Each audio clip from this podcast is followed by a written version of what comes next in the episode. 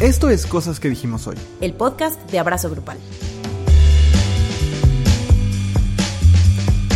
Hola Andrea. Hola Luis. Hola a todas, a todos, a todos quienes nos acompañan una semana más en Cosas que dijimos hoy. Acercándonos al final del año, eh, ya hace frío, ya se siente Santa Claus cerca. El otro día un Santa Claus nos asustó en un Liverpool. Así Ay, muy random, muy random. Demasiado cerca para mi gusto el Santa Claus. De la nada ya dimos vuelta en un pasillo y ahí estaba un Santa Claus que todavía como que no entraba en personaje. Entonces estaba como bien serio, ¿no? Sí. Muy raro. Y aparte estaba en un lugar que ni siquiera es donde no estaba la Navidad. No, así como random. en un pasillo de ropa, Santa Claus viéndose miserable. Fíjate que el otro día fue a Querétaro y allá el Santa Claus usa cubrebocas. ¿En Querétaro? Ajá, aquí no, pero allá sí. Oh. Pues es que Querétaro es otro plan existencial. Ah, supongo. Bienvenidos a todos. Este, espero que estén contentos como nosotros de estar con ustedes. Y aparte recordarles que si nos quieren dar un bello regalo, no es cierto. Si se quieren dar a ustedes un bello regalo navideño, Ajá. pueden unirse al equipo de productores en patreon.com de un abrazo grupal. ¿Por qué? Porque eh, creo que eso no lo cacareamos lo suficiente, Andrea. Pero en Patreon están todos nuestros cursos que hemos dado.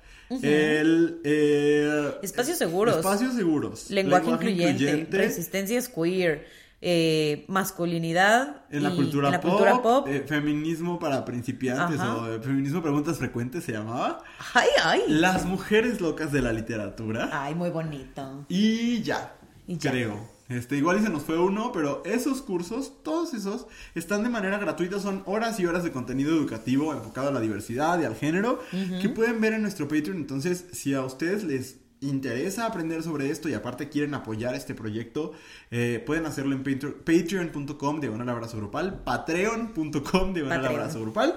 Y bueno, en el episodio de esta semana vamos a hacer algo que ya habíamos hecho en un episodio anterior, que es leer letras de canciones y encontrarle lo problemático.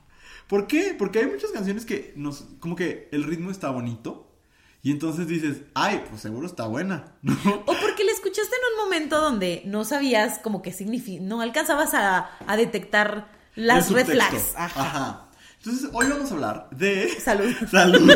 Hoy vamos a hablar de las canciones que tienen, como que creímos que eran románticas o divertidas, bonitas, etcétera, y que tienen un elemento problemático. Y creo que también concluiremos como qué hacemos con esas canciones, ¿no? Porque esto tampoco es un espacio de señoras espantadas de. Ah, cómo no, traigo aquí mis perlas.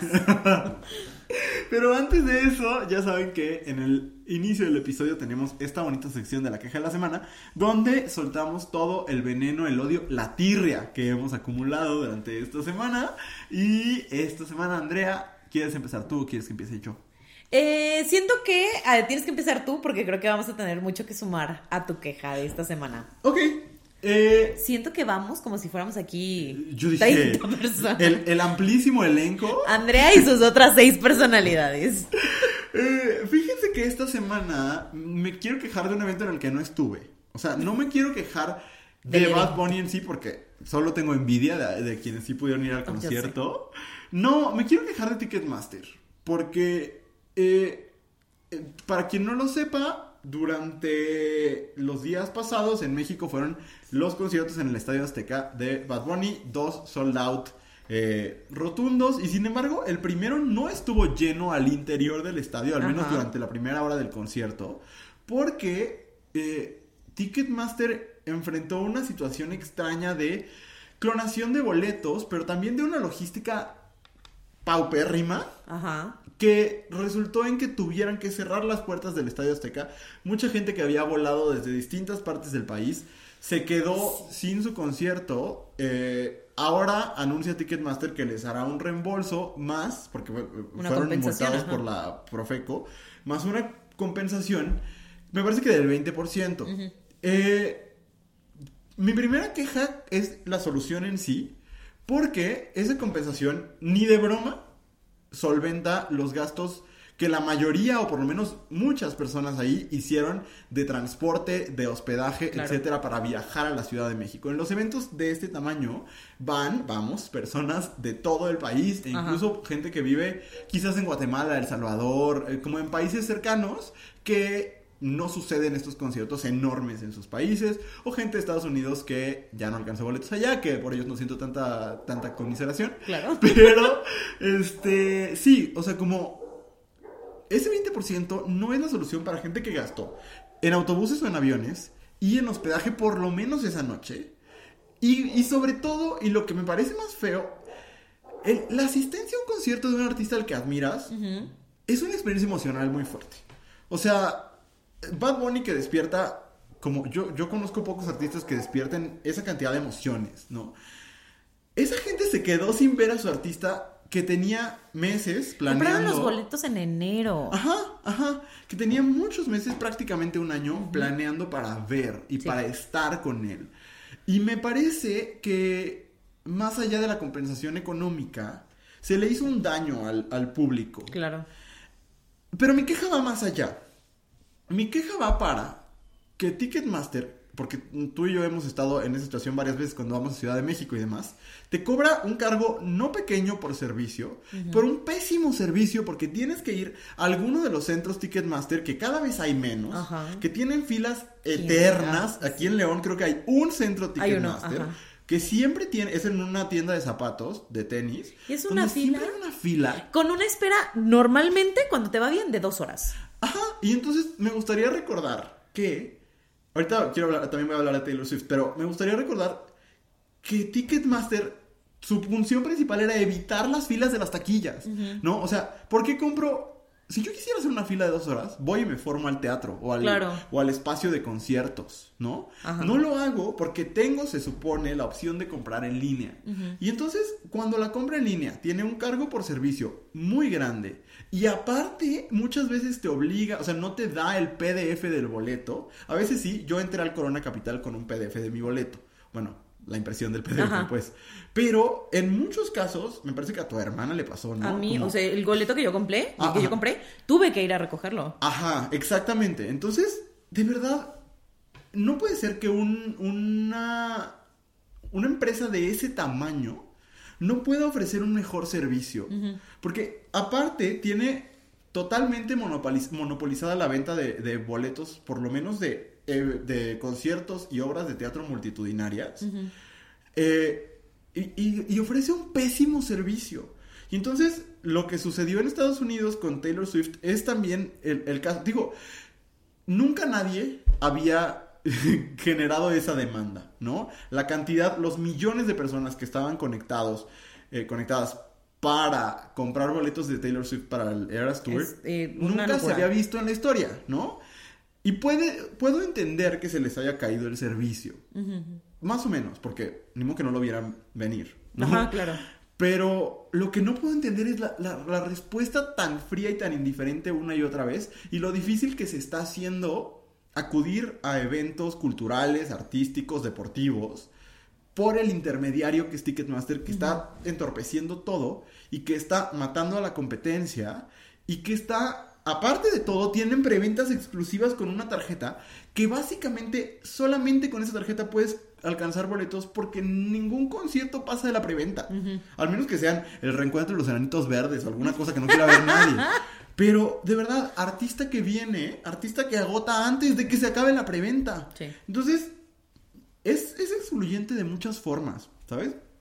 Entonces mi queja es esa. Creo que Ticketmaster, eh, aparte, ya tiene una opción que me parece horrible, como en Uber, no la activan todos los artistas, pero, pero hay artistas que sí, que es la tarifa dinámica. Mientras más demanda haya, más caros son los boletos.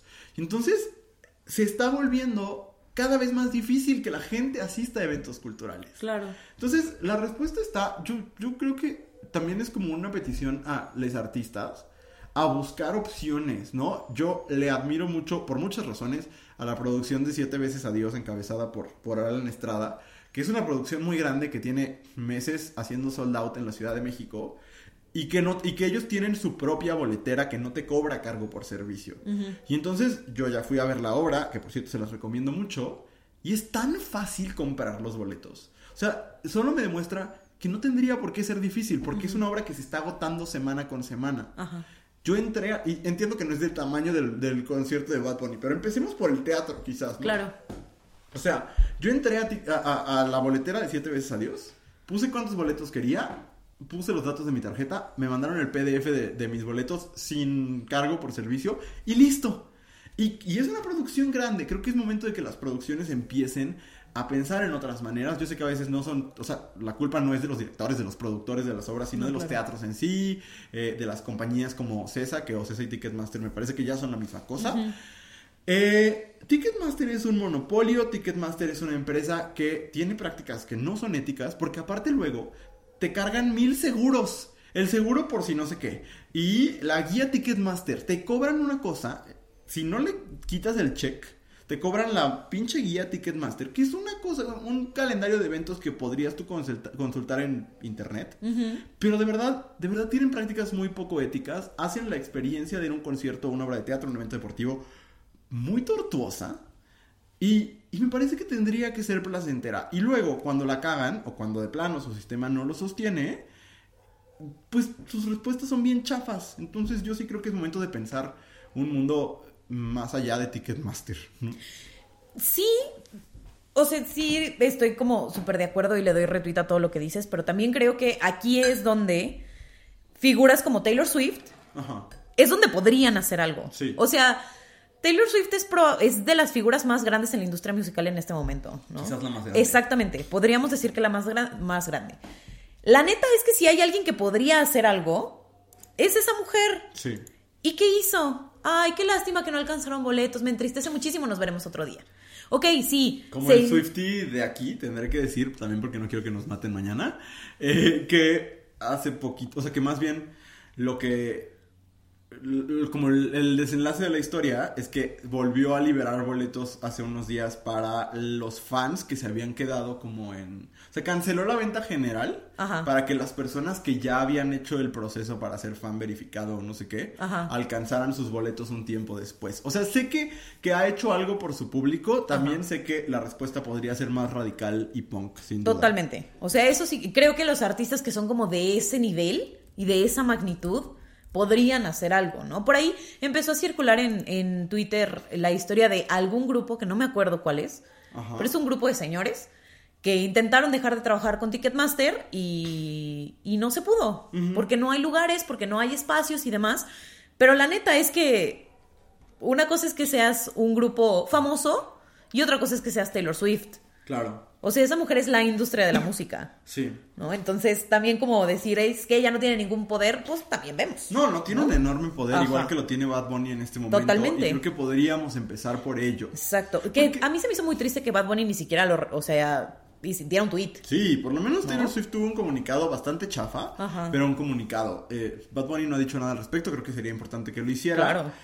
Eh, pero sí, sí creo que Ticketmaster es un servicio chafa, un servicio que nos falla a los consumidores. Mm, totalmente. Y pues ahora sí que nunca, nunca pensé decir esto, pero eh, estoy, estoy mandándole mis mejores vibras a Ricardo Sheffield, titular de la Profeco.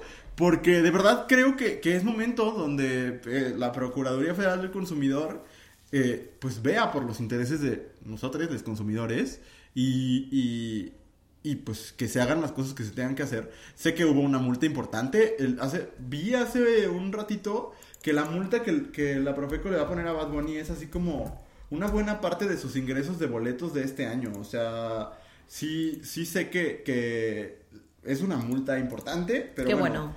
Yo sí creo, de nuevo, enviándole mis mejores vibras a Ricardo Sheffield, que, que es importante que se continúe en, en esta acción colectiva claro. contra Ticketmaster. Sí, totalmente. Porque, ok, los multas ahorita, pero para las empresas de ese tamaño, pues una multa es, pues es una comezoncita. Ajá. ¿no? Y en realidad lo que, lo que se necesita no es que se multe a Ticketmaster, se necesita que Ticketmaster haga las cosas diferentes.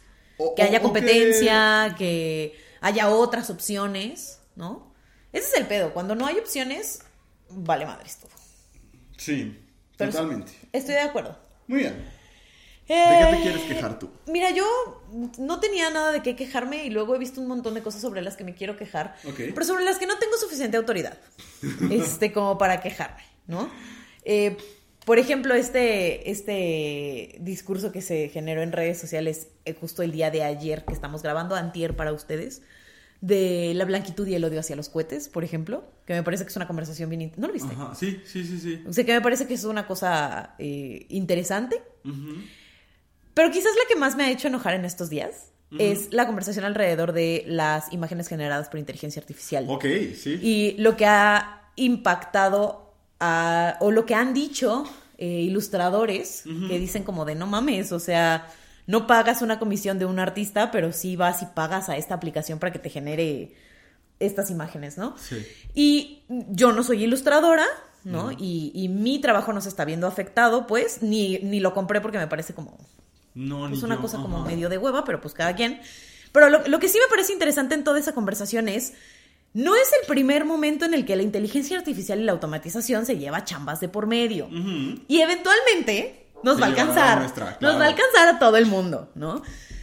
Y yo no, no quiero hacer como este, en lugar de un espacio de queja, espa- un espacio de regaño. Solo sí creo que es importante que así como ahorita eh, les ilustradores están señalando de, oye, pues es que eso podría ser chamba para alguien que ilustra, hay muchos otros lugares ¿Qué donde... pasa con los cajeros? Es que es eso, los cajeros, la gasolina, Luis. Sí. O sea, yo entiendo que la gasolina en el Costco está un peso más barata que en una gasolinera. Sí.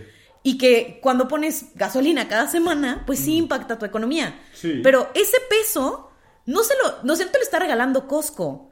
Se lo es, es un empleo menos que está generando Costco. Ajá. ¿Sabes? Sí. Eh, las cajas que son automáticas y entonces ya no pasan por, por una persona. O sea, todas esas automatizaciones que pueden ser muy cómodas a ratos, Sí, sí creo que es importante hacernos conscientes de que es un trabajo menos totalmente. es un ingreso menos para alguien o para una familia y demás.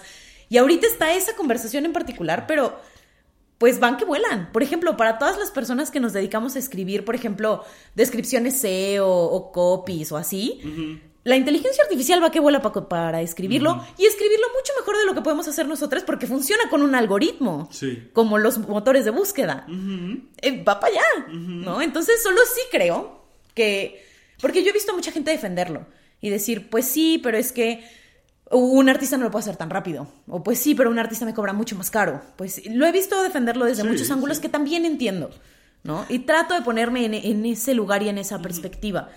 Pero sí creo que no es una conversación de los artistas y de las comisiones de quienes hacen ilustración. Es una conversación de qué pasa cuando preferimos que todo lo haga la inteligencia artificial. Sí. ¿Qué pasa con nosotros? ¿Qué pasa con nuestra chamba? ¿Qué pasa con nuestros talentos? ¿Qué pasa con nuestras necesidades también? Sí, y, y revisar que en realidad este fenómeno lleva años sucediendo. Lo que pasa es que, como siempre, las primeras personas afectadas son los trabajos que son considerados menos importantes. Cuando, es chistoso, ¿no? Porque cuando em, en el punto más alto de la pandemia son a los que mandamos a trabajar porque eran trabajadores esenciales. Exacto, ajá. Pero eh, que normalmente eh, como la cultura entiende como menos importantes. Sí. Nosotros no, pues, pero como culturalmente así se entiende. Ajá. Y entonces, como una vez más, cuando le pasa a las personas más empobrecidas, a las personas menos privilegiadas, pareciera que no importa. Y cuando nos empieza a pasar a nosotros, entonces nos enfurece. Y qué bueno que nos enfurezca. Solo Sí, creo que todavía estamos a tiempo. Ajá. No, y por eso sí, ah, no, solo hagámoslo consciente. Tampoco les estoy diciendo, nunca vuelvan a pasar por la caja automática del, del Walmart, No, ¿no? O sea, no, no por ahí. Si pudiéramos no comprar en Walmart también estaría padre, pero pues tampoco. O sea, no se trata como que digamos detengan la inteligencia artificial y detengan la automatización y que no se, o sea, no. Habrá otras maneras, ¿no? Y siempre habrá otras necesidades que la mano de obra humana tenga que cumplir. Yo creo que lo primero es, el- el- es la conciencia. Y a partir de la conciencia el actuar. Porque sí, esta conversación que me parece interesante y que mucha gente reaccionó muy violenta. O sea, Sí. Mar Maremoto me parece que hizo un hilo bastante, como bastante interesante sobre el asunto de la inteligencia artificial y la creatividad. Y las respuestas fueron como muy, muy fúricas. Sí. Eh, y es como de, a ver, o sea, hicieron. Está bien, nadie te está diciendo que tú que lo hiciste está mal. O sea, ¿te ves muy Fury? Sí, la neta es que no es un cuadro tampoco que. O sea, yo lo empecé a ver en mi timeline y dije, pues todos se ven iguales. Exacto, O sea, ajá. todos están así como en, en un poste de los cuatro fantásticos. Y, y qué padre, pues, o sea, está bien que, que, que eso te emocione. Pero sí hay un discurso detrás del cual hay que ser conscientes, primero que nada, ¿no? Y, y- y reconocer que, que no estamos en un momento cultural, histórico y sobre todo económico para perder empleos, al contrario, Claro. ¿no? Necesitamos fuentes de ingresos. Y que también tiene que ver con que el trabajo artístico en general y el de la ilustración sí se considera un trabajo menor, ¿no? Y la gente lo pelucea muy seguido. Así es. Entonces es como, pues consíguete un trabajo de verdad, ¿no? Si Lo ya lo puedas, lo cual no pensamos nosotros Ajá. para nada, pero mucha gente lo dice, Sí. ¿no? Y es como, pues ya lo puede hacer una máquina, entonces tu trabajo ya no sirve. Y digo, tampoco, o sea, Porque todo eventualmente lo podrá hacer una máquina. claro, pero no de la misma manera, Ajá. ¿no? Y eh, creo que ahí es donde, pues, suscríbanse al Patreon de algún eh, ilustrador y cómprenle un sticker. Y o es sea, un asunto de preservación de la propia especie. O sea, de Sí. verdad sí. No, y aparte, eh, hay toda esta evidencia de cómo los softwares de inteligencia artificial eh, utilizan como los rostros que, que reciben en este tipo de dinámicas para identificar personas en manifestaciones, por ejemplo. Puede ser muy peligroso. Es que de veras, métanse, eh, es lo, a mí siempre me ha enojado mucho. Hace unos años que se puso de moda usar esta aplicación para que vieras cómo te ibas a ver de viejita. Ajá. ¿Te acuerdas? Y que acto seguido algo sucedió con Facebook, creo que fue en la época de, de Cambridge Analytica, Ajá. que decían, es que Facebook está vendiendo nuestros datos. Y yo, es que no está vendiendo nada, güey, o sea, no te los está robando, tú los estás regalando estás para ver cómo te ves de viejita. De manera tramposa, porque... Pues sí, pero... pero- sí, tú se los estás dando. Pero de nuevo, si no estamos, o sea, se vale que, no, que nos molesten las cosas y se vale quejarnos y se vale lo que tú quieras. Pero también hay que poner más atención. Sí. Porque estas cosas no suceden de la nada y no suceden aisladas y no suceden a un solo grupo. Como el otro día me enseñó un compañero de trabajo un chilis en una ciudad que ya no tiene meseros, son robotcitos que No te llevan tu hamburguesa. O los McDonald's que ya los pides en una pantalla y entonces... Y yo sé que sonamos como dos viejitas asustadas, pero no es tanto como el, el miedo a la tecnología, No. sino los impactos que tienen en lo económico, ¿no? Y dicen, no, pues es que eh, todo trabajo está mal y hay que abolir el trabajo, pues a lo mejor, pero no es una realidad que esté ni mínimamente Ok, cercana. sí, estoy de acuerdo, vamos a abolir el trabajo, pero entonces ¿cómo aseguramos que todo el mundo tenga acceso a condiciones de vida dignas? Exacto, porque si no, entonces estamos haciendo chaquetas mentales, ¿no? Ok, bueno, de, estoy de acuerdo, me da miedo, Sí, me parece cabrón. peligroso eh, y creo que hay que ser críticos no solo cuando nos atraviesa a nosotros, eh, inclui- incluidos tú y yo, pues, sino cuando, o sea, reconociendo la importancia de todo empleo que se pierde, ¿no? Claro. Y de toda persona o familia o grupo de personas que pierden el acceso a una vida digna por perder un empleo. Claro, y honestamente, si de manera colectiva nos vamos a beneficiar de la automatización y la inteligencia artificial, entonces, de manera colectiva, deberíamos pensar en qué pasa con los empleos que se ven desplazados por ella. Por supuesto, eh, esencial. Sí. Y de nuevo, porque eventualmente, Nos va a llegar. claro. Nos va a llegar. Muy bien, pues ya, ya acabó como la parte eh, más intensa. Bueno, no, porque ahorita vamos a hablar de cosas Pero problemáticas. vamos a cantar. Claro, claro. cuando vamos a dar una pausa y cuando regresemos, canciones que tienen elementos problemáticos y a lo mejor no nos habíamos dado cuenta. Vamos y volvemos. Si estás disfrutando de escuchar este podcast, hay mucho contenido como este todos los días en arroba abrazo grupal en Instagram y en TikTok. Estamos de regreso en cosas que dijimos hoy y es momento de nuestro tema principal de la semana, que son esas canciones que tienen algunos elementos problemáticos, pero quizás porque la tonadita está muy bonita, quizás porque es pegajosa, quizás porque no prestamos mucha atención o no conocíamos el contexto, no nos habíamos dado cuenta que hay ahí como unos focos rojos. La pregunta la pusimos en nuestro Instagram y llegaron un montón de sugerencias, como, como yo soy el que tiene la computadora, me tocará leerlas. Ah, sí. Eh, pero- Cantarlas, recitarlas. recitarlas, porque no me sé la tonada de varias. Este, pero, eh, pero está padre porque, porque hay de todo, hay de todo un poco. Yo quisiera empezar con una que no es eh, user submission, sino se me ocurrió a mí. Ok. Este, porque siempre, siempre me ha enfurecido mucho. ok. Y es una canción que todavía es que, ay no, me choca como cuando la gente de verdad no entiende las cosas. Porque me ha tocado que en Día Internacional de la Mujer o cosas así digan, van a cantar todos juntos Mujeres de Ricardo Arjona. Oh, my Que es una de las canciones más misóginas del mundo. O sea, eh, dice, eh, es que, primera línea. ¿La vamos a cantar? No sé quién ¿Quién las inventó? no sé quién las inventó, no sé quién nos hizo esa fa- ese favor. Hasta ahí ya. No, ¿sabes? pues. O sea, como si la existencia de las mujeres fuera un favor para los vatos, ¿no? Pues sí, porque si después dice tuvo que, Tuvo ser, que Dios, ser Dios, a huevo. Que vio al hombre tan solo, sin dudarlo, pensó en dos. Dicen que fue una costilla. Hubiese dado mi columna vertebral por verlas andar. Uh. Después de hacer el amor hasta el tocador sin voltear. O sea, ugh. Si habitara en la luna, haría, habría más astronautas que arenas en el mar. Más viajes al espacio que historias en un bar. ¿Por qué, por qué negar que son lo mejor que se puso en este lugar? Y luego ya va el mujeres, lo que nos pidan podemos, si no podemos no existe. Y si lo ex- y si no existe, lo inventamos por ustedes. mujeres. Pero lo que me parece más problemático es, nosotros con el machismo, ustedes el feminismo, al final la historia termina en par. O sea, yo culpo a esta perra canción por toda la gente que dice yo no soy machista ni feminista. Yo siento que esta fue su educación. Güey, es que. Ay, mira. Yo no me acordaba de esa parte. la había Nosotros con el omitido. ¿Qué hubiera escrito Neruda? ¿Qué habría pintado Picasso si no existieran musas como ustedes? Quizás? Picasso hubiera dejado de pintar a mujeres violentadas por él y quizás Neruda hubiera dejado de escribir poemas sobre violación. No sé, se me ocurre. Se me ocurre así como entre la gama de, de posibilidades. Güey, pero es que lo que me parece más impactante es que como dice mujeres, y como dice qué bonitas las mujeres, mucha gente dice himno feminista. No, no, es que, que- porque además toda la canción es como de ve todo lo que nosotros hacemos por ustedes. Nadie te está pidiendo que hagas nada, Ricardo. O sea, genuinamente, de si habitáramos la luna es para que no estés tú, Ricardo. Aquí quédate, aquí quédate. Ay, sí. Sí, sí, sí. Me parece muy angustiante. Hace mucho que no escuchaba esa letra. Más viajes al espacio que historias en un bar. Es que, güey, aparte, estas, estas figuras retóricas que utiliza Ricardo Arjona que son tan Claro, flojas. esos motivos Oh, de las historias en el bar y de las nalgas después de coger todo el tiempo. Te, te tengo, Todo el tiempo. Te tengo otra de, de Ricardo Arjona. Ok. Eh, ya que estamos en, en esto.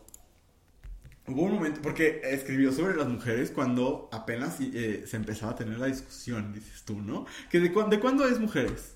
Mujeres, no Ajá. sé.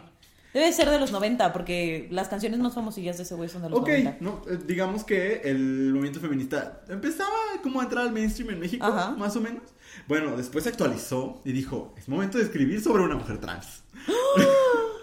y entonces escribió una canción llamada Que nadie vea, que te voy a recitar en este momento. Que no lo vea papá en la azotea. Cambiándole la ropa a las muñecas, poniéndose el labial, que nadie vea haciéndose en papel un par de tetas.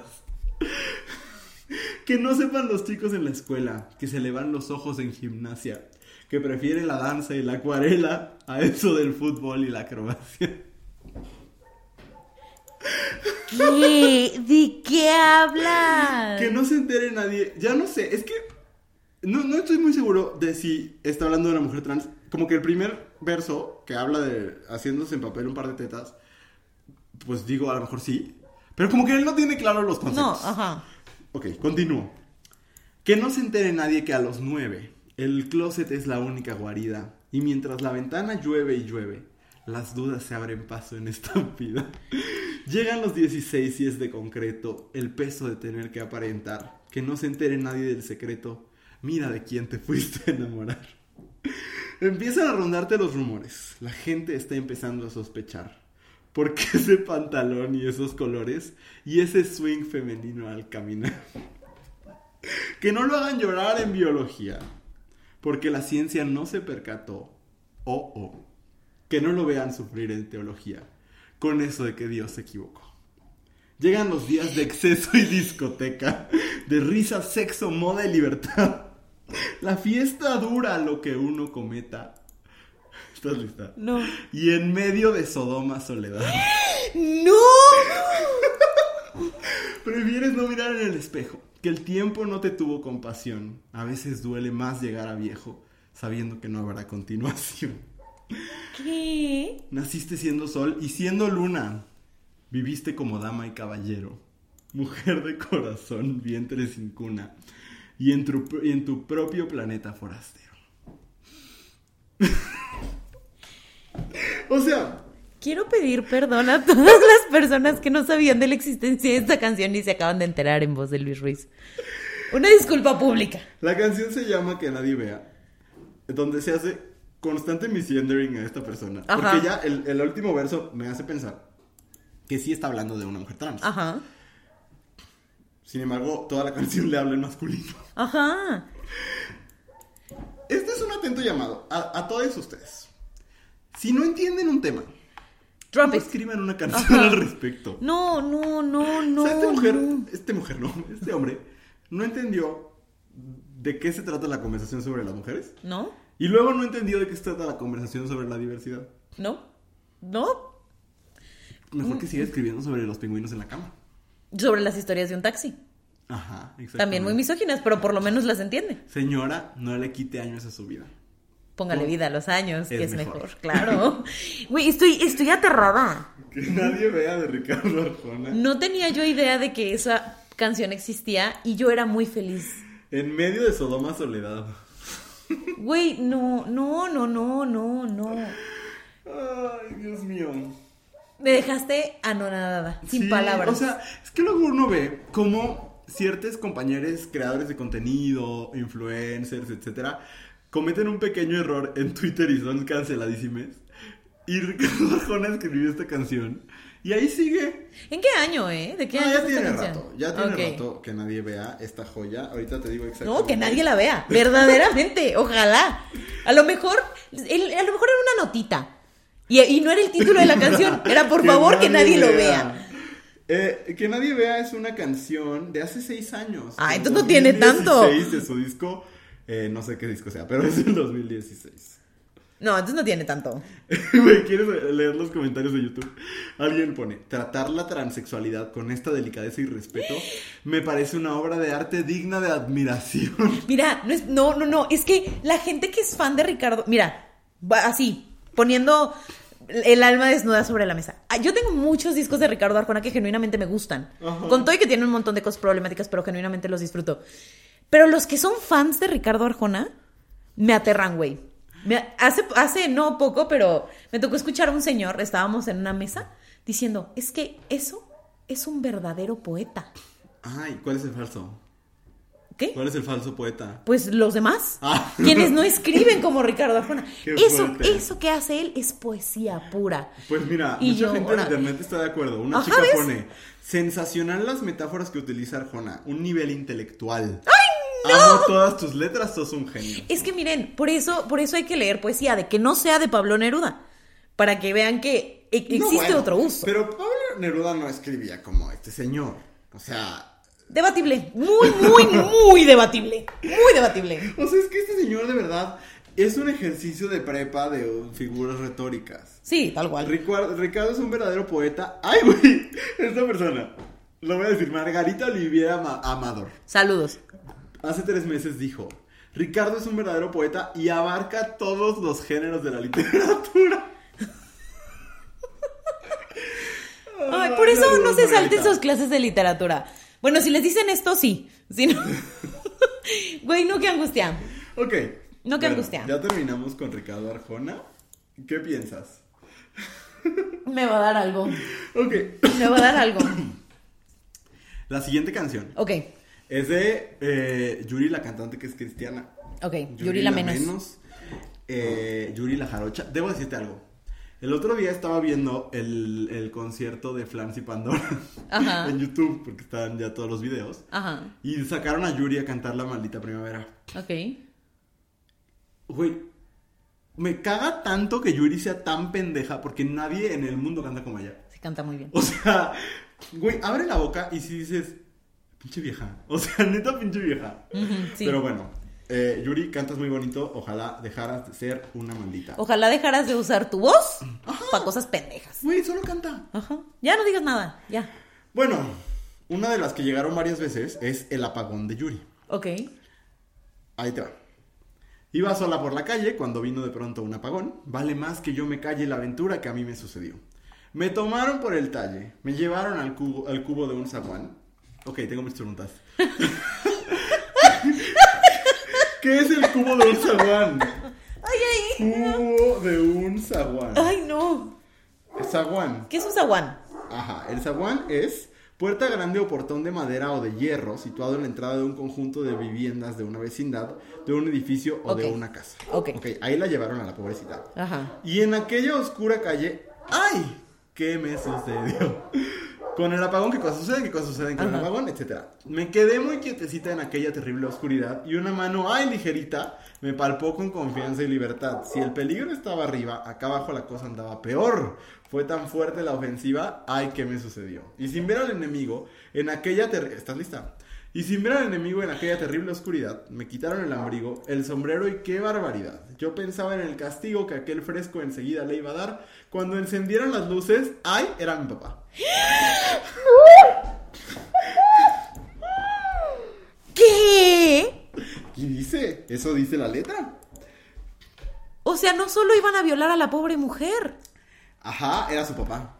Y luego, muy felizmente, canta con el apagón. O sea, todavía sigue el coro después. Yo nunca he escuchado esta versión. He escuchado el apagón varias veces. Ajá. Eh, Yuri ya no la canta así. O sea, esta parte ya no. O sea, sí he escuchado lo de me tomaron por el talle y demás, que es suficientemente problemático. Pero, pero era mi papá, ya no lo canta. ¿Y entonces qué canta? No, esa como que omite ese. eh, la- la- debo decir que me. que no sé por qué. No, sí sé por qué. Hay un disco en vivo de Yuri, en Ajá. primera fila, que Ajá. yo sí lo llegué a escuchar varias veces. Y tiene un medley eh, donde canta el apagón, pero canta otras. Entonces, como que Ah, solo ya. canta el corito y ya le quitó como todos estos elementos. Yo creo que ya, a- ahora sí todo el mundo nos podemos dar cuenta que es problemática. Eso no me parece que esté tan disfrazado. Sí, no, no está. Pero, pero, a ver, ¿en qué año? Es que tengo muchas preguntas. Es que, ¿sabes? Muy choqueado. Eh, yo, es que yo nunca. Es, yo la canción no la recuerdo, solo me, me sé el corito. Con el apagón. Ajá, y yo me imaginaba, o sea, suceden? obvio te imaginas qué cosas suceden, solo no me imaginé que en este contexto, que así de violento todo. Oye, hay- hay- Milenio tiene de este año un artículo que dice La perturbadora historia de la canción El apagón de Yuri. Ok. Estoy buscando Ay, no. a ver cuál es la perturbadora historia. Ay, no. No, pues no, pero nada más está como. Ah, mira. El apagón pertenece al álbum Soy Libre de Yuri. Este es uno de los temas más reconocidos de la cantante por su pegajoso ritmo. Sin embargo, la canción original nació en 1942. El tema surgió por lo que acontecía durante la Segunda Guerra Mundial. Fue escrita por Ernesto Cortázar y Manuel Esperón. eh, y hay una versión del tema con Toña la Negra. Pero ¿por qué dice? O sea, es que, güey, periodistas de Milenio. La canción original nació en 1942, el tema surgió por lo que acontecía durante la Segunda Guerra Mundial. ¿Qué cosa? Sí, acontecieron muchas cosas. Y yo, ¿Hitler? Pero eso que tiene que ver con que... Con la Navidad. Ay, No. güey, no tengo idea. No, tengo no. idea. Misleading. Pero Esto ¿qué fue cosa falsa tan rara. ¿Qué Eh, cosa tan horrenda? Por cierto, la versión, al parecer, es de 1990. O sea, no, no es como... La canción es del 42, pues, pero ella decidió grabarla en 1990. Sí, no, no, no, no, no, no. Yo creo que ya, esto ya no era bien visto. O sea... Pues yo esperaría. Pero bueno, yo creo que sí, porque fue un exitazo. Pues es que tiene un ritmazo, la neta. Sí, sí, pero qué fuerte. ¿Nos vamos a otra? Eh, Estoy muy es que- con el apagón. Es ¿Qué que yo no, yo cuando, cuando sugerí este bonito ejercicio, yo no esperaba terminar tan perturbada. Oye, esta nos dijeron, este, que la, que la pusiéramos. Ok. Y decidimos ponerla, aunque no terminamos de entender lo problemático que es Qué bello de la Sonora Dinamita. A lo mejor ahorita que la volvamos a leer, ¿Te que la recites, ajá, por favor. Qué bello de la Sonora Dinamita. Ok. ¿Por qué me miras así mientras me visto sin ti? Recuerda bien este cuerpo que fue tuyo a placer para amar y engañar. Ya no te mojes los labios, ni me insinúes tus ganas. Eres tan bello y sensual que no sé si me iré ahora o mejor después. Y yo que te deseo a morir, ¿qué importa esta es la última vez? El orgullo puede esperar, pero me arrepiento en el piso donde sea y tómame. Ajá. Qué bello cuando me amas así y muerdes cada parte de mí. Qué bellos son tus celos de hombre que sientes cada vez que me voy. Mientras me visto otra vez, tú me preparas un té y espero siempre escuchar esa mentira usual que no me deja marchar. Confiado te acercas a mí y bebo de tus manos el té. Así, No. mira, así se lo. Se quemó las manos del señor. No, no, no, le da el cuenquito así. Ok. Ay, eres tan medio sensual que no sé si me iré ahora mejor después. Y ya. Ok, voy a decir algo. Ok. Ya lo hablamos la semana pasada. de- sobre esto de que la- tenemos que poder expresar las cosas problemáticas Ajá. sin necesariamente ser una invitación a hacerlas. Ajá. Esta canción me parece que expresa algo que claro que no es el estado deseable de una persona, Ujú. Pero es algo que creo que muchas personas han, hemos sentido. O sea, Sí. como el, eres un idiota, me usas, sígueme usando. Ajá. Y creo que tenemos que poder seguir escribiendo. No, no es un ejercicio didáctico. Porque además, e- ella no está de que en negación, güey. O sea, sí, sí, puedes decir, es que la romantización de los celos y de las relaciones tóxicas, ok. Pero ella, she's No. pretty aware. Eh, y, y perdón, las canciones hablan de las cosas que las personas sentimos. Exacto. Y esto, no digo que lo sienta yo ahorita. Pero esta cosa de el orgullo puede esperar, pero me arrepiento en el piso donde sea y tómame. Sí lo he sentido. Relatable. Y de hecho, el orgullo puede esperar me parece una gran frase. Sí, es que sí. Entonces, no, no estoy de acuerdo. O sea, sí, entiendo que no es.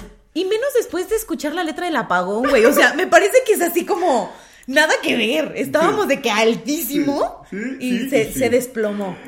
Se. Oye, eh, varias personas sugirieron escapar de Enrique Iglesias. Yo no conozco esta Yo canción. tampoco. Te la voy a leer. Por favor. Aunque corras, te escondas, no puedes escapar. Ah, no, ya sé cuál es. Aunque corras, te escondas. Ah, ya, no puedes escapar. Ah, la oído mil veces y no me ha dado miedo. Ey, tú y yo, es así, sube y baja, pero un día al fin sin querer nos va bien. Ah. This does not make sense. Cuando uno ha dicho se acabó, una voz dice no y se queda. Si decides dejarme, no te voy a suplicar. Allá tú sí más tarde, aunque corras, te escondas, no puedes escapar. Hoy si te vas, es, que a mí más bien me pasa que mi mayor problema con esto es la gramática. Porque no, son frases que no terminan. Ajá. Y que tampoco empiezan, es A un ver, desmadre. Si decides dejarme, no te voy a suplicar. Hasta ahí está bien. Allá tú si más tarde, aunque corras, te escondas, no puedes escapar. Estas son dos frases. eh, bueno, allá tú si más tarde, es una frase incompleta. Ajá. Pero bueno, hoy si te vas ya verás que no es tan fácil olvidar. Sabe bien, sabe mal, como sea, pero es tan real que al final lo demás no te importa. Ajá. No entiendo, de verdad no entiendo. Eh, correrás, te esconderás, pero no te escaparás. Órale, eso sí suena como fuerte. Eh, es que dice muchas veces el mismo coro. Si decides dejarme, no te voy a suplicar. Allá tú, si más tarde, aunque corras, te escondas, no puedes escapar. Pues sí suena creepy. O sea, sí, pero... Es que ya, mira, quizás fue un error empezar con el apagón, porque Porque ya nada va a parecer tan intenso, güey. O sea, después de eso, ¿qué? ¿Quién ha escrito cosas peores? O sea, sí hay cosas peores en la lista, creo yo. Pero, pero, pero esto no me parece tan grave. A ver, Hablemos de la dependencia emocional. A mí me suena a eso. ajá. A ver, esta tú dices que sí es. Yo no conozco Hoy tienen miedo de mí, de Fernando Delgadillo. ¿Por qué no vaya a ser que cansado Porque me caga la trova. Güey, a mí me encanta. Y esa canción me gusta mucho y me la sé de pe a pa. Pero sí es creepy. Te la voy a leer y voy a leer. Te la puedo recitar. ¿En serio? Te lo juro. Hoy que llevo en la boca el sabor a vencido, procuro tenerle la mano a un amigo. Tenderle la mano a un amigo. Procura tener a la mano mano a un un amigo, amigo. que cuide tu frente y tu voz. Y que cuide de ti y para ti tus vestidos y a tus pensamientos. Manténlos Manténlos atentos, atentos. y a mano a tu amigo. La importancia de verte y morderte los labios de preocupación. es hoy tan necesaria como verte siempre, como andar siguiéndote con la cabeza en la imaginación. Porque sabes, y si no sabes, no importa. Yo sé lo que siento, yo sé lo que... ¿Lo que qué? Lo que cortan después unos labios. Esos labios rojos y afilados. Y estos puños que tiemblan de rabia cuando estás contenta. Y que tiemblan de muerte si alguien se te acercara a ti. Hoy procura que aquella ventana que mira a la calle en tu cuarto se tenga cerrada, porque no vaya a ser yo el viento de la noche y te mire y recorra la piel con tu aliento y hasta te acaricie y te deje dormir. Y me meta en tu pecho y me vuelva a salir y respires de mí O me vuelvo una estrella. y te estrechen mis rayos y todo por no hacer un poco de caso y ten miedo de mayo. Y ten miedo de mí, porque no vaya a ser que cansado de verte me meta en tus brazos para poseerte y te arranque las ropas y te bese los pies y te llame mi diosa y no pueda mirarte de frente y te diga llorando después, por favor tenme miedo. Tiembla mucho de miedo, mujer, porque no puede ser. El suspiro. Es que quizás lo que me pasa aquí es que no es tan literal como el apagón. Ajá. O sea, es que el problema con el apagón es que. Es que me lo, me lo puso ahí enfrente. ¿Sabes? O sea, no puedo decir, ay, a lo mejor es una figura retórica mal empleada. No, no, el apagón dice, era mi papá. Sí, tal cual, ajá. Aquí, Creo yo que es la canción como de Edward Cullen. Ajá. ¿Sabes? Está creepy. Pero puedo entender. Pero sí hay mucho recurso literario. Sí, exacto. O sea, puedo entender que no está hablando literalmente que tenga miedo. De todas maneras, pues si todo esto es sin su consentimiento, pues está feo. Sí. Sí. Sobre todo la segunda parte de la canción es la que dices, ah, caray. Sí, ya, eh, aparte, me mete en tus brazos para poseerte y te arranque las ropas y te besen los pies. No, pues sí. Sí. Por eso digo, es como Edward Cullen. Esta idea de te veo mientras duermes, te deseo mientras duermes y luego no puedo con ese deseo. Pues sí, sí. Ay, pinche Edward Cullen. o sea, yo no sé cómo no se, se, se espantaba Vela. Primero sí. Y luego dijo, ay, me caso. Ay, ay, ya sé, pero qué angustia que te vean dormir, de verdad, qué angustia. La neta sí. Ay, no. Ok, vamos con una canción que se pone, se pone en todos los festejos, en todos los bailables. Aquí. 17 años de Los Ángeles Azules. Ay, claro. Eh, Amigas, esta es otra- a mí me parece que... Porque hay mucha gente que defiende esta canción y dice, no se trata de eso. No, O sea, sí se No trata se de trata de abuso sexual infantil. Eh, y sí se trata de eso. O sea, sí se trata de eso y lo vamos a demostrar con esta eh, declamación. Me remito a los hechos. Amigo, sabes, acabo de conocer una mujer que aún es una niña, punto. O sea, ya no tendríamos que seguir leyendo. Ni figura retórica hubo. Sabes, tiene los 17 aún, es jovencita y ella es mi novia. Amo su inocencia. 17, 17 años. años. Güey, es que puedo parar. Ya, o sea, ya dijo que es una niña, que tiene 17 años y que ama su inocencia. Y el que la canta no es un chavo de 18, No. es un señor de 50. Porque aparte los ángeles azules han envejecido y envejecido y envejecido y siguen cantando la misma perra canción. Y entonces ya es un señor de 60 y tantos años cantando que anda con una de 17. Sí, no, no mames. Guácala. Sí, no. eh, Y eso no, no está bien. Es callada, tímida, inocente y tiene la mirada. Aparte de todo, esa frase también está incompleta. ¿Cómo que tiene la mirada? ¿La mirada qué? Inocente tiene la mirada, Eso no dice. ¿no? Dice, es callada, tímida, inocente y tiene la mirada. Le tomo la mano y siento algo extraño. Ah, no. Ah, no, siente ella algo extraño. Le abrazo, Ah. me abraza y empieza a temblar. A temblar de, mi- de miedo diciéndome Oye, que nunca... otra, ¿cuánta imagen de miedo en, en estas relaciones, de A verdad? temblar de miedo diciéndome que nunca había sentido sensación así en su vida. A lo mejor era miedo. Pues no, porque le, o sea, le tomo la mano y siente algo extraño. Pues qué es, a lo mejor pánico, ansiedad. que si eso es el amor, no. Yo te lo puedo contestar. Sí, no, no le, no le creas, amiga. ese no es del amor, ese es miedo. Es una red flag. O sea, nada más porque lo dice muy rítmicamente, que si eso es el, El amor. amor, que si eso es el amor. No, esta canción sí me parece horrenda. sí, sí es. Horrenda. De nuevo, amigo, sabes, acabo de conocer a una mujer que aún es una niña. Punto, no. Basta. Guácala. Guácala, guácala, guácala. Sí, no, no, no, no. Pero la voy a seguir bailando. Disculpa.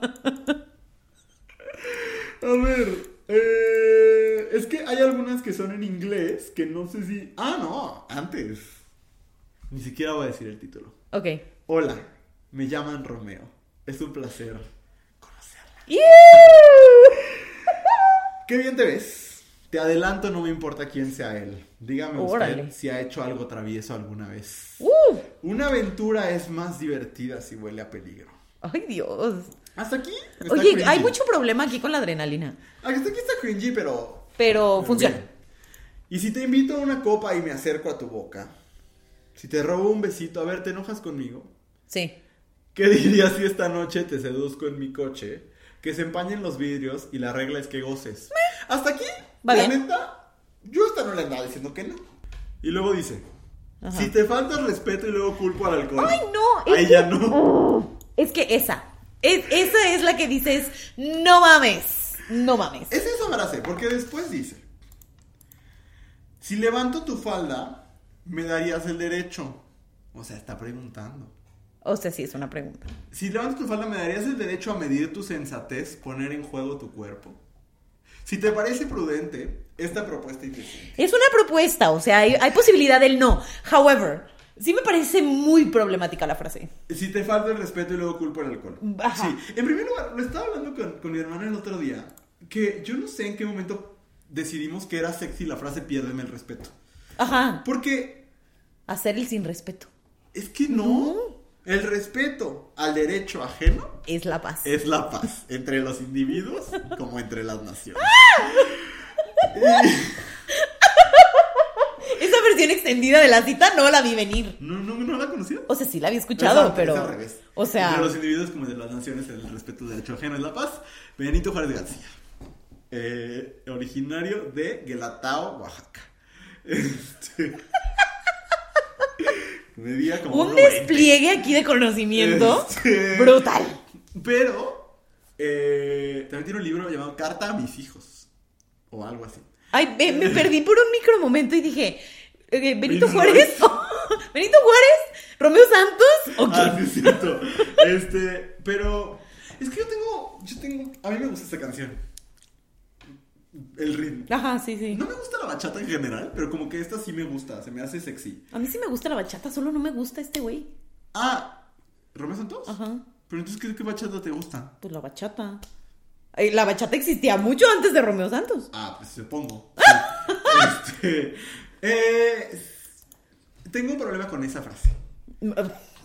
Si te falta el respeto y luego culpo al alcohol, si levanto tu falda me darías el derecho a medir tus sensaciones. Es que después pregunta mucho. Sí, sí, sí. Incluso aquí está preguntando, si te falta el respeto. O sea, sí, sí, sí, pero, pero no. No, estoy de acuerdo. Está mal la frase. Muy mal. Sobre todo cuando se sigue teniendo esta conversación alrededor de, del alcohol y el consentimiento. Que me Sí. parece que es muy problemática. Sí, totalmente. O sea, esa frase es terrible. Sí. Y dejemos de nombrarle el sin respeto. Hagan Sí, todo con respeto. También hay una canción de María León que ven y pierde el respeto. Ah, sí. Que digo, como, qué necesidad. ¿Para qué? Mejor que le ponga maltrátame un poquito. Eso es lo que está pidiendo. Ok, ok, ok. Sí, con No, no. respeto. Sí, sí, sí. Y con sea- respeto y consentimiento, lo que quieras. Exactamente. Pero perder el respeto nunca. Nunca, jamás. Ok. Oye, nos pusieron esta que yo no entiendo. no, yo sí la conozco. ¿Cuál? Eh, debes buscarte un nuevo amor de tranzas. Ok. Yo no sé quién sea trans. Ni yo, pero la canción la conozco. Matiz acaba de grabar un cover. Te la voy a leer. Ok. Debes buscarte un nuevo amor que no guarde sus problemas, que no sea como yo a la hora de la cena. Lo cual me parece una frase muy rara. Ajá. O sea, no sé si este güey cena ¿Cómo? mucho. ¿Cómo O- comerá? ¿Hará mucho Que, ruido? que cuando muera de celos, él jamás te diga nada, que no tenga como yo tantas heridas en el alma. Debes buscarte un nuevo amor que sea todo un caballero, que tenga una profesión, sin problemas de dinero, sea amigo de tus amigos, simpatice con tus padres y que nunca hable de más, que no pueda lastimarte. Pero vida, me conoces desde siempre y ahora tengo que decir, siempre digo lo que siento.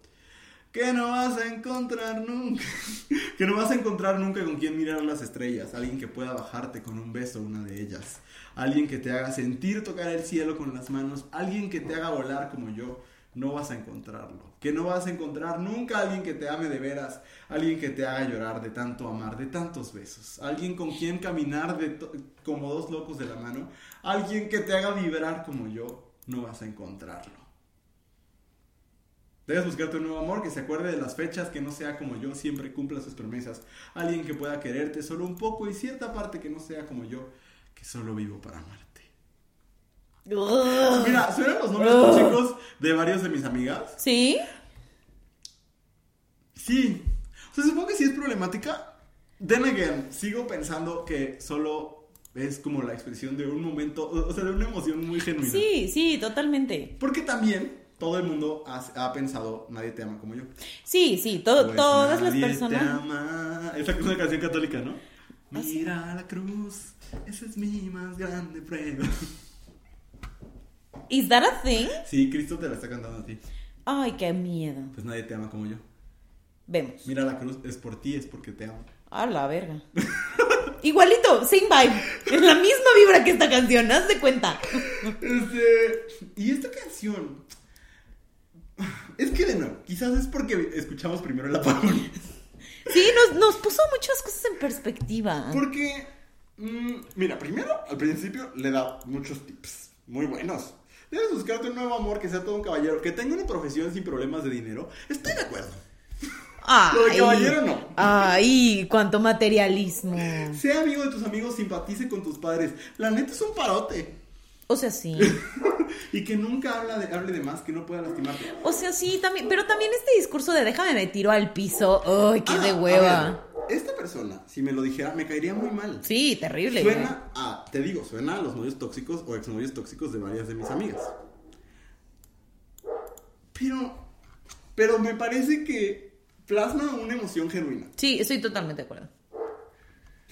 Eso, no, no, no diría piensen como tranzas.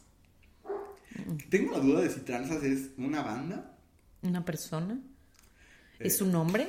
un colectivo, dices tú. Oye, tengo una preocupación. Es que agarré un cable, porque siempre estoy agarrando cosas Ajá. cuando estamos grabando, pero no quiero, quiero que no sea nada importante. No es mi cable de, para cargar mis audífonos. Ah, pero es que hasta que ya le estaba haciendo nudito dije, ay, caray. No, no, no pasa nada. Ok, Muy bien. Eh, ya no tenemos mucho tiempo. ok. Eh, pero sí me gustaría. Hay todavía algunas. Yo Ajá. te quería, porque este, es que este está en inglés. Ok, eh, y es una canción de Taylor Swift. ok. Que sí es un problema. Pero es un problema que yo defenderé a la muerte. No, no es cierto. No, está horrible. Está horrible. Ok, Pero está. It's a bop. ok. Eh, ¿Te leo la traducción?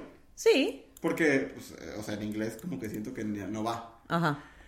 La historia empieza cuando hacía calor y era verano y yo lo tenía todo, lo tenía a él justo ahí donde lo quería. Luego ella llegó y lo atrapó. Escuchemos los aplausos. Se lo llevó antes de que puedas decir sabotaje. Esta traducción me encanta. What? She took him faster than you could say sabotage. Nunca lo vi venir, nunca lo hubiera sospechado. Subestimé con quién me estaba metiendo. Ella tendría que haber sabido que el dolor me golpeaba como un tambor. Ella subestimó con quién se estaba metiendo. Ella no es una santa. No es lo que tú piensas, es una actriz. Pero es mejor conocida por las cosas que hace sobre el colchón. Pronto descubrirá que robando los juguetes de las personas en el patio no hará muchos amigos. Ella debería tener en cuenta, debería tener en cuenta que no hay nada que haga mejor que la venganza. Me encantó leerlo como Soraya de, de, de. ¿Cuánta, ¿Cuánta obsesión tiene Taylor Swift con la venganza? ¿Qué dirá su terapeuta? Yo lo que aquí, bueno, era una chavita. Lo que yo no puedo creer es que es una mujer de 33 años que literalmente nada en, la- en los últimos 10 años le ha salido mal. Nada. Nada, nada en la venta de sus boletos. Pero nada más. Ay, pero de todas maneras los vendió De todos. todas maneras los compró, dices O sea. Y sigue hablando de vengarse. ¿Vengarse de quién? ¿De quién, honestamente? quiero- de verdad, Swifties, no se enojen. Yo soy Swiftie también, la quiero mucho. Pero genuinamente no, no sé de quién se quiere vengar Taylor Swift todavía. No, no, ahí hay, hay, hay, hay A excepción que sea John Mayer o Jake Gyllenhaal, no, no sé de quién se quiere vengar. No, no sé yo tampoco. Eh, bueno, lo controversial y la razón por la cual todos creemos que no va a volver a grabar esta versión para la Taylor's version es la frase eh, She's not a saint and she's not what you think, she's an actress. She's better known for the things that she does on the mattress. Pero, honestamente, eh, yo creo que podríamos reapropiarla como un himno. O sea, yo podría ser descrito. Yo no me sentiría mal si me describieran por She's better known for the things that she does on the mattress. O sea, sí, pero eso no quita no, que, es, que es una cosa súper misógina. No, es, es- sí, es una canción misógina. Sí, y esta sí me cabrón. parece que tiene este elemento problemático. ¿Quiero que la vuelva a grabar? Sí. Love it. Eh, ya después de eso, según yo, ya no. Ya no, o sea, ya, ya dice. Ella vive su vida como si fuera una fiesta y ella está en la lista.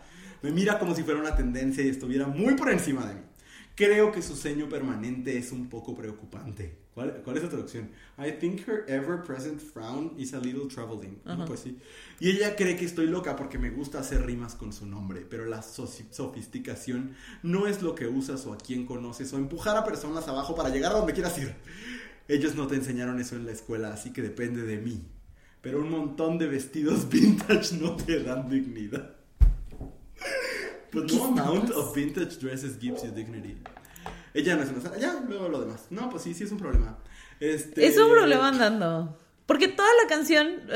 well, Es que tienes que escucharla. o sea, te creo, te creo, te creo, te creo. She's not a saint, she's not what you think, she's an actress. Te creo, te creo. Pues sí, es un problema. Pero la neta es que dejemos de obsesionarnos por, por quién nos dejaron nuestras parejas. O Totalmente. sea, honestamente. Totalmente. Ella no te lo quitó, él se fue. Sí. Y ya, resumen, yo había puesto la de ese hombre no se toca, pero solamente porque dice coqueta siempre tras él, eh, noche y día, gata en celo tras él, igual que una sombra. Amo, Gata en celo tras él. amo, amo muchísimo. Me lo voy a tatuar. Este, y tú habías sugerido Every Breath You Take de eh, The Police. Ah, esa es, es creepy. Sí, eh, buscamos la traducción. No, mejor busca la siguiente, porque te di otra. Run for Your Life de Esa. los Beatles. Esa. Eh, ¿Sabes por qué? Porque ahorita que la leamos, no sé qué tanto conozcan eh, quienes nos escuchan al trabajo de los Beatles, pero uno de los comentarios que aparecen cada que hablamos de, de cosas pro- de música problemática, aparece este asunto de los ritmos latinos, el reggaetón y así, como que son la, los géneros que Los por géneros default tienen misoginia. Pero esta canción no es de reggaetón, Ajá, ajá. es de uno de los grupos más importantes en la historia del rock. Totalmente. Y dice, dice cosas horribles. Horribles en verdad. Sí, yo eh, soy eh, fan de los Beatles, confeso, pero esta canción es un problema. O sea, preferiría verte muerta, niña, que estar con otro hombre. Será mejor que mantengas la cabeza, niña, o no sabré dónde estoy. Será mejor que corras por tu vida si puedes, niñita. Es que dice el Little. Girl. Eh, esconde tu cabeza en la arena, niña. Te veo con otro hombre, ese es el fin, niñita. Bueno, sabes que soy un tipo malvado y nací con una mente celosa y no puedo pasar toda mi vida tratando de hacerte pasar la raya. No, este es un... O sea, este es no mames. Claro. Sí, creo que quizás sea la canción más problemática de todas. Sí, es que eh, tal cual se trata de un feminicidio. Bueno, no se trata de un feminicidio, pero sí Mm. lo sugiere. No, sí es una advertencia. O Ajá. sea, let this be a sermon. eh, Que esto sea un sermón, quiero decir todo lo que he dicho. O sea, literal estoy diciendo, está diciendo lo estoy diciendo en serio. Ajá. ¿no?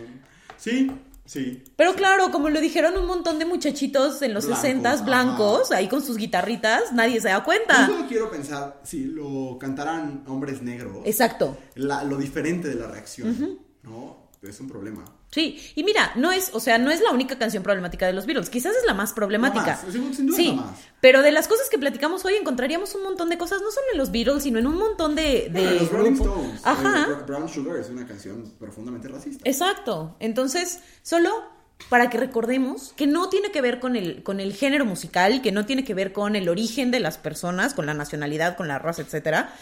Tiene que ver con otras cosas y con otros problemas. Sí, ¿No? ¿te parece si, si cerramos la sección con eh, una que no entendimos por qué era problemática y a lo mejor no la hemos escuchado bien? que Ok. es Mi historia entre tus dedos de Gianluca. Ajá. Estoy yo muy asustada porque me gusta mucho la canción. mí también me encanta. Yo pienso que no son tan inútiles las noches que te di. Te marchas sí y que- qué. yo no intento Yo no intento discutírtelo, discutírtelo. lo Lo sabes, lo y lo sé. sé. Al menos quédate solo esta noche, prometo no tocarte, estás segura. Tal vez es que me voy sintiendo solo porque conozco esa sonrisa tan definitiva. Tu Tu sonrisa que a mí mismo me abrió tu paraíso. Se dice que con cada hombre hay una como tú, pero mi sitio luego lo ocuparás con alguno igual que yo, o mejor lo dudo. Ay, qué autoestima, es así. ¿Por qué esta vez agachas la mirada? Me pides que sigamos siendo amigos. ¿Amigos para qué, maldita sea? A un amigo, Yo lo a un amigo perdono, perdono, pero a ti te amo. Pueden parecer banales mis instintos naturales. Hay una cosa que yo no te he dicho aún, que mis problemas, ¿sabes qué? Se llaman tú. Solo por eso tú me, va- tú me ves hacerme el duro para sentirme un poquito más seguro. Y si no quieres ni decir en qué he fallado, recuerda que también a ti te he perdonado. Y en cambio tú dices lo siento, no te quiero y te me vas con esta historia entre tus dedos. ¿Qué vas a hacer? Busca una excusa y luego márchate, porque de mí no debieras preocuparte, no debes provocarme. Que yo te escribiré un par de canciones pensando, pero poco, ah no, tratando de ocultar mis emociones, pensando, pero poco en las palabras, y hablaré de la sonrisa tan definitiva, tu sonrisa que a mí mismo me abrió tu paraíso. Yo debo decir que no encuentro... Yo tampoco, yo tampoco. Perdón, amistades, a lo mejor no somos lo suficientemente, no estamos suficientemente deconstruidos. A lo mejor nos gana la cursilería, porque luego sí somos medio cursis a Ah, veces. mega, Sí. mega, sí. Ok, conclusión. Conclusión. ¿Qué hacemos con estas canciones, Andrea? Pues yo creo que la conciencia es lo primero. Ajá. Y. Y ya. Exacto, o sea, con la excepción de la canción de los virus, que sí me parece que tendría que Sí. estar totalmente eh, eh, como enterrada en su Ajá. repertorio. Y aparte creo que está. O sea, Sí. no conozco a alguien que diga. Mi canción favorita "Me- de los maman es. los Beatles, déjame pongo Run for Your Life. No. Eh, me parece que tendría que estar. Tampoco Paul, McCartney no la canta en sus conciertos. Este. El otro vivo es Ringo. Ringo, no sé. El nunca ido vivo. a sus conciertos. Este. Pero. Sí, o sea, no creo que, que realmente eh, siga viva la canción. Sí, no. Pero así creo que se tendría que quedar, ¿no? Y me parece, por eso la queríamos traer, un buen punto de cómo hay violencia en todas las canciones, en todos los géneros musicales, y cuando solo se señala, de manera consciente, no, no metimos a esta emisión las recomendaciones, o sea, las canciones de reggaetón que nos mandaron. Porque también como queríamos comprobar un punto, ¿no? Que es, hay violencia en todos estos otros géneros musicales, sin embargo hay uno el que está caracterizado como por la racialización, Ajá, el que está relacionado con, con la pobreza en ocasiones, eh, que, perdón, que se relaciona o que se tilda de todas las canciones son misóginas, todas las canciones son violentas. Y sabes qué? Que quizás si nos pusiéramos a hacer este ejercicio con canciones eh, de reggaetón o incluso de banda, por ejemplo, podríamos encontrar a lo mejor cosas un poco más explícitas, pero corazones, no porque una violencia se diga bonito, deja de ser violencia. Entonces, que no les engañen. Sí, sí, totalmente. Y por eso no falten a sus clases de literatura, para que puedan desmenuzar las figuras retóricas de Ricardo Arjona. Sí, yo lo que diría es como, es importante, eh, eh, me pasa lo mismo con películas, o sea, yo siento que si tú tienes Annie Hall en DVD, Ajá, mientras seas capaz de identificar las cosas violentas, ajá, pues yo no te diría que eres un fracaso a la causa por verla, claro. mientras lo puedas como desmenuzar. Sí, sí, sí. Pues, porque sobre todo, lo platicamos tú y yo hace muchísimo tiempo, como, porque, como en qué cursos, por ejemplo, valdría la pena ver Annie Hall o Manhattan, sobre todo. O La Rosa Púrpura del Cairo, ¿no? Como películas Ajá. de Woody Allen. Decíamos, bueno, en un curso de historia de la comedia, Sí. sería clave ver a Woody Allen, porque sí cambió la comedia. Sí, pero en un curso de apreciación cinematográfica podrías omitir la mayoría de las películas de Woody Allen. La mayoría. Ahí Sí. ahí sí creo que hay matices porque de nuevo, si estás viendo los géneros cinematográficos, la comedia romántica contemporánea creo que no se entiende sin Manhattan.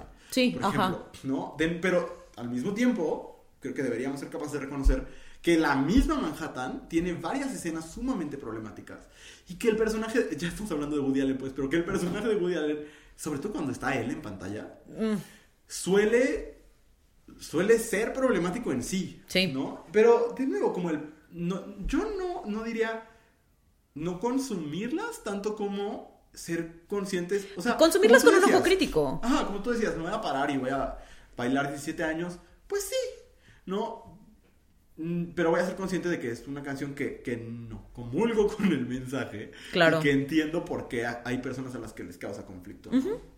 Muy bien. Y ¿Algo además se seguirá hablando en otros espacios, en los espacios que generamos y demás, de por qué esas cosas son problemáticas. Claro. ¿no? Ahora sí creo que, que Los Ángeles Azules deberían dejar de cantarla. Sí. Eso A- sí. Aparte, no es como que sea su único hitazo, ¿sabes? O sea, Sí. teniendo tanto repertorio. Porque no sé qué edad tenían cuando. Siempre, pues siempre fue ilegal, primero que nada, ¿no? Ajá. No sé qué edad tenían cuando la lanzaron. Ajá. Pero ahorita, estos viejitos. Se ve cada son, vez más creepy. Ajá, Cada vez es más terrorífica. Sí, ¿no? totalmente. Bueno, pues vamos a una pausa y cuando regresemos tenemos recomendaciones y yo voy a hablar de algo que me, que me movió muchas cosas. Hoy tengo recomendación doble y ni Si te gusta lo que estás escuchando, no olvides seguirnos en tu plataforma de podcast favorita o en todas. Estamos de regreso en cosas que dijimos hoy y es momento de la sección favorita de algunos, las recomendaciones. Sí, hay personas que me han dicho de verdad, amo las recomendaciones porque me abre la perspectiva. sé qué. Ay, qué Hoy no, bonito. hoy mi, mi recomendación es muy mainstream, no creo que les vaya a abrir nada, pero tiene, tiene su... ¿Quién su sabe? giro, Tú no sabes qué puede abrir lo que dices. Su Luis. twist, su jiribilla.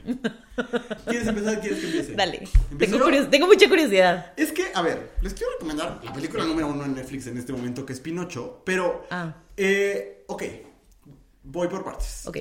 Eh, la historia de Pinocho a mí no me gusta. En general, la Pinocho de Disney, por ejemplo, oh, me cuesta mucho trabajo. Eh, le reconozco como que en la historia de la animación tiene un papel importante, pero me pasan muchas cosas. Me caga Pepe Grillo, me cae muy mal. Ok. Eh, me caga Pinocho. Eh, el hada me gusta mucho. Pero en general no me gusta. Y aparte, es es- esta como construcción moralina de enseñarle a los niños a no romper las reglas y como estos valores arcaicos. Me, me molesta. Entonces, la nueva, la de Tom Hanks, la neta ni la vi. Y no tenía muchas expectativas de la de Guillermo del Toro. Eh, creo que no sé si ya habíamos hablado aquí de, de que a mí, eh, como Guillermo del Toro, me cae muy bien. Ajá.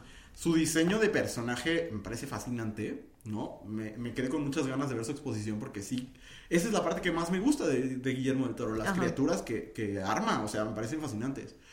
Sus películas, a excepción del laberinto del fauno, eh, eh, me dan igual. O sea, eh, la del pez, que no es un pez, la de la, de la forma del agua, eh, me va a extender un poco porque tengo muchas cosas que Dale, dale, dale. Este, la forma del agua me gustó. Cuando la vi me gustó mucho. No me han dado ganas otra vez de ver, de verla. Eh, No, pues y no. la de Nightmare Alley, con todo y que sale Kate Blanchett, que es mi actriz favorita de la vida, Ajá. la odio. La odio. Es la, de- la que salió el año antepasado, creo. La odio. O sea, El año pasado. pasado, Ajá. se me hizo aburridísima. A mí no me gusta el cine negro, o sea, como el cine noir, el, género negro. Eh, me parece aburrido y la película me pareció más larga que un día sin comer. Excep- excepto las escenas de Kate Blanchett porque la amo, ¿no? Entonces, es- tenía como mis reservas. Eh, y lo dijo Peli de la semana, no, no, no es original mío, pero coincido con él en que yo no había sentido esta fa- fascinación por algo de Del Toro desde el laberinto del fauno. Y aparte creo que Pinocho tiene mucho en común con el laberinto del fauno. Ok. Eh, primero que nada, Pinocho, o sea, el Pinocho de Guillermo del Toro, que aparte así le puso Netflix, eh, Guillermo del Toro es Pinocho, Pinocchio, este, no tiene el mismo mensaje, o sea, no es una película que esté hecha para advertir a los niños sobre lo que pasa cuando no obedeces, sino creo que es un homenaje a lo que, un homenaje quizás no, pero como, como resalta lo que la sociedad podemos aprender de las infancias. Creo que el papel del aprendizaje está invertido Ok. y está puesto en los adultos, las personas adultas, y nuestra relación con las infancias. Y aparte es una exploración del duelo muy dolorosa. Eh, eso es como en primer lugar. Ajá. En segundo lugar, Del Toro hizo algo brillante. Tomó el relato original y lo resituó en la Italia de Mussolini. Hola. Mussolini sale en pantalla eh, y la manera en que, o sea, eh, la manera en que ridiculizan a, Mussol- a Mussolini es brillante. Pero entonces, Pinocho, en estos mismos pasajes que podemos ver en la película de Disney, Pinocho va transitando la Italia fascista con una inocencia eh, que, que el- ese contraste de la inocencia de la infancia con la crueldad y la maldad del fascismo es muy, es muy bello. Pero quizás lo más fascinante de todo es, es- es el, el trabajo artesanal de, de la animación. O sea, es un stop motion hecho con marionetas que se grabó, porque pues el stop motion sí se graba, entre eh, Londres, me parece que Los Ángeles y Guadalajara. Porque cuenta Guillermo del Toro en lo que segundo que les voy a recomendar, que de una vez me adelanto, es el especial del Making of de Pinocho, que también está en Netflix, no tiene pierde. Eh, cuenta que para él es muy importante eh, como resaltar el talento mexicano en cuanto a la animación que casi no se ha desarrollado. Y lo logra. La- los sets más grandes de la película estuvieron en Guadalajara. eh, y es un trabajo. Eh, Es un trabajo formidable. O sea, lo que se hizo entre estos animadores de estas tres partes del mundo. eh, yo no lo había visto. El diseño, el diseño de los personajes es bellísimo. La animación es, es, es muy, muy potente. Y Andrea, las criaturas que creó Del Toro para esta película en particular Solo, solo, solo en el laberinto del fauno están igualadas, pero Wow. los, las dos, ubicas, está el hada azul, Ajá. aquí son dos criaturas, dos quimeras. Es, es que es, es que es fascinante, o sea, no puedes creer que se le ocurrió. Eh, lo horrible que era Pepe Grillo, aquí crean al personaje de Sebastian Cricket, y es una belleza, con la voz de Ewan McGregor. Pinocho está precioso. Gepetto es todo lo que el Gepetto de Disney no era. Eh, y cuando hay una parte donde Pinocho va al- como al reino de la muerte y quienes, quienes como lo introducen son unos conejos, como conejos de la muerte, que Ajá. son mitad esqueleto pero mitad conejo. Ok. Wow. Y, y ubicas que a Pinocho se lo come una ballena. Ajá. Aquí no es una ballena, aquí es un monstruo. Y el monstruo, es que no, es que, es que yo no lo puedo creer. O sea, es muy, muy bonito. Entonces, mi recomendación es, vean Pinocho y Netflix, Netflix les va a poner solito el especial del Making of. Ok. Véanlo porque te da otra perspectiva de la película. Eh, solo como último dato curioso, hay un personaje que es un simio y la voz del simio que no habla es Kate Blanchett. Y fue porque estaban grabando Nightmare Alley, Del Toro le cuenta que está haciendo Pinocho y le dice, yo tengo que estar en tu próxima película. Le dice, solo queda un chango. O sea, literal todo lo demás ya está casteado. Y le dijo, no importa. Quiero eso porque quiero volver No a trabajar mames. contigo. Y entonces Kate Blanchett es la voz de un simio que tiene quizás ah, usan un recurso muy inteligente para que hable un par de veces, pero la mayoría del tiempo eh, es, es- solo son los sonidos del simio. Wow. en el elenco está también Ivan McGregor y eh, que es este el narrador de la película y está Tilda Swinton como las dos quimeras. Ajá. Eh, Andrea, estoy fascinado. Eh, Tú sabes lo mucho que amé Turning Red. Sí. Pero el Oscar de animación tiene que ir para esta película. O sea, es una película que se trabajó durante 15 años. Eh, es un trabajo. Las marionetas son una locura. En el especial del Making of cuentan que ya tenían al villano diseñado, que era un mono así como gigantesco. Y Del Toro les habló y les dijo.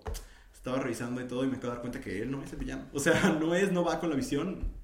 Hay que construir otro. Y entonces el puppet que habían construido para el villano Ajá. sale de extra en todas las películas, en todas las escenas, así como pues es alguien del fondo, pero ya no es un personaje, ¿no? Wow. Ah, yo sé poco de animación, entonces para mí fue como muy eye-opening el, el making of. Ajá. Les recomiendo los dos, no, no tiene pierde. Entonces, Pinocchio, Guillermo de Toros, Pinocchio, y después el, el detrás de cámaras, detrás de escenas. Eh, ya, díganme qué les pareció. Yo siento muchas cosas por la película, como se habrá notado ahorita.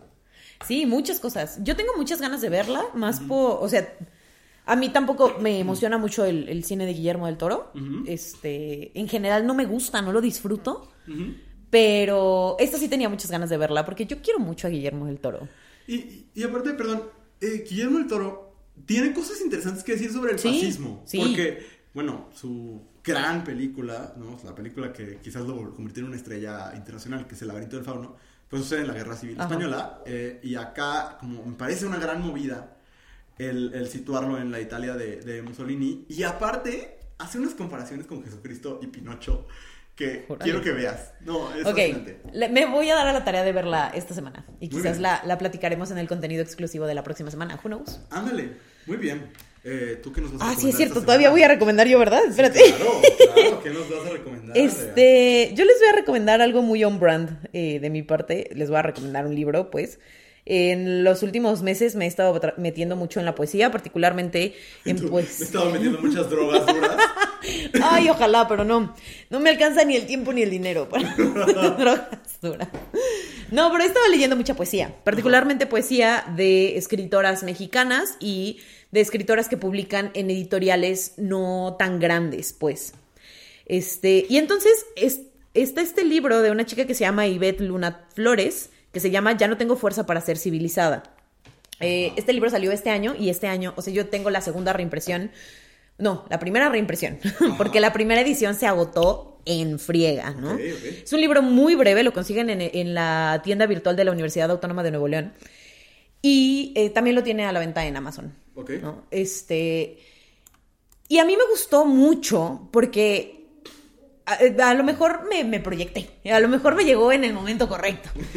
Pero haz de cuenta que todo el libro se trata de como estas pequeñas viñetas de lo que recuerdas de las personas. ¿De qué recuerdas de eh, los espacios en los que habitaba tu abuela? De, qué, de cómo se transforma un espacio cuando cohabitas con alguien y qué pasa cuando esa persona deja de estar. ¿no? De qué pasa con eh, tus hábitos, el cómo comes, el cómo piensas, el cómo te vistes cuando dejas de tener a tu mamá al lado. Cosas así que, o sea, como el ver cómo la cotidianidad se ve afectada cuando falta alguien que era parte de esa cotidianidad, me parece, eh, es una cosa, así yo leía toda la primera parte del libro y yo lloraba y lloraba y lloraba. Además el título me parece que es brutal, ¿no? Y, y está increíble. Cuesta. Está súper barato, o sea, cuesta de que menos de 200 pesos. Es una escritora muy joven, es una escritora mexicana y está publicado por alguien, o sea, por una institución mexicana. Entonces me parece que vale mucho la pena como leer estas voces que están diciendo cosas que además siento que son muy cercanas. Es cero académico, no es una es poesía como cero eh, pretenciosa. Ajá, ajá. Es más como eh, sí, es, es como muy emotiva, como muy del- de la, desde la tripa y no tanto desde, desde la figura retórica. Ya. ¿Sabes? No tanto desde el déjame te, te enseño todas las palabras que sé y más el cómo, cómo te describo este vacío que se queda. ¿no? Ok. Es, es- de verdad me parece que es, eh, podría ser el mejor libro de poesía que leí este año. O sea, es- genuinamente está muy, muy chido, se lo recomiendo. Eh, ya no tengo fuerza para ser civilizada de Ivette Flores Luna. ¿Luna Flores? Al revés, ¿no? Ajá. Luna Flores. Excelente. Muy bien. Pues terminamos el episodio de cosas que dijimos hoy del día de hoy. Nos quedan, estoy abriendo mi calendario. Andrea, nos quedan dos episodios este año. Qué fuerte. Dos episodios. Qué fuerte, qué Espérense a ver qué viene, porque no sabemos nosotros tampoco. Así que espérense. Pero se vienen cosas grandes. Siempre, seguramente. siempre se vienen Sí. cosas grandes. Andrea, pues muchas gracias. Gracias Luis, gracias a todas, todos, todos que se quedan con nosotros hasta el final.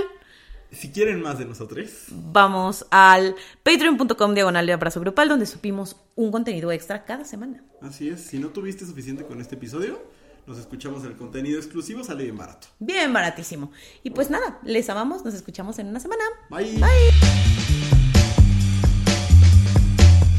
fue una producción de Abrazo Grupal. Nos escuchamos en este mismo espacio todos los miércoles por tu plataforma de podcast favorita y el resto de los días de la semana en arroba abrazo grupal en Instagram y TikTok. No olvides suscribirte para que no se te vaya ningún episodio. Y si estás pasando por un momento difícil, acuérdate que no estás sole, sola, solo. Esto también pasará. Te mandamos un gran abrazo grupal.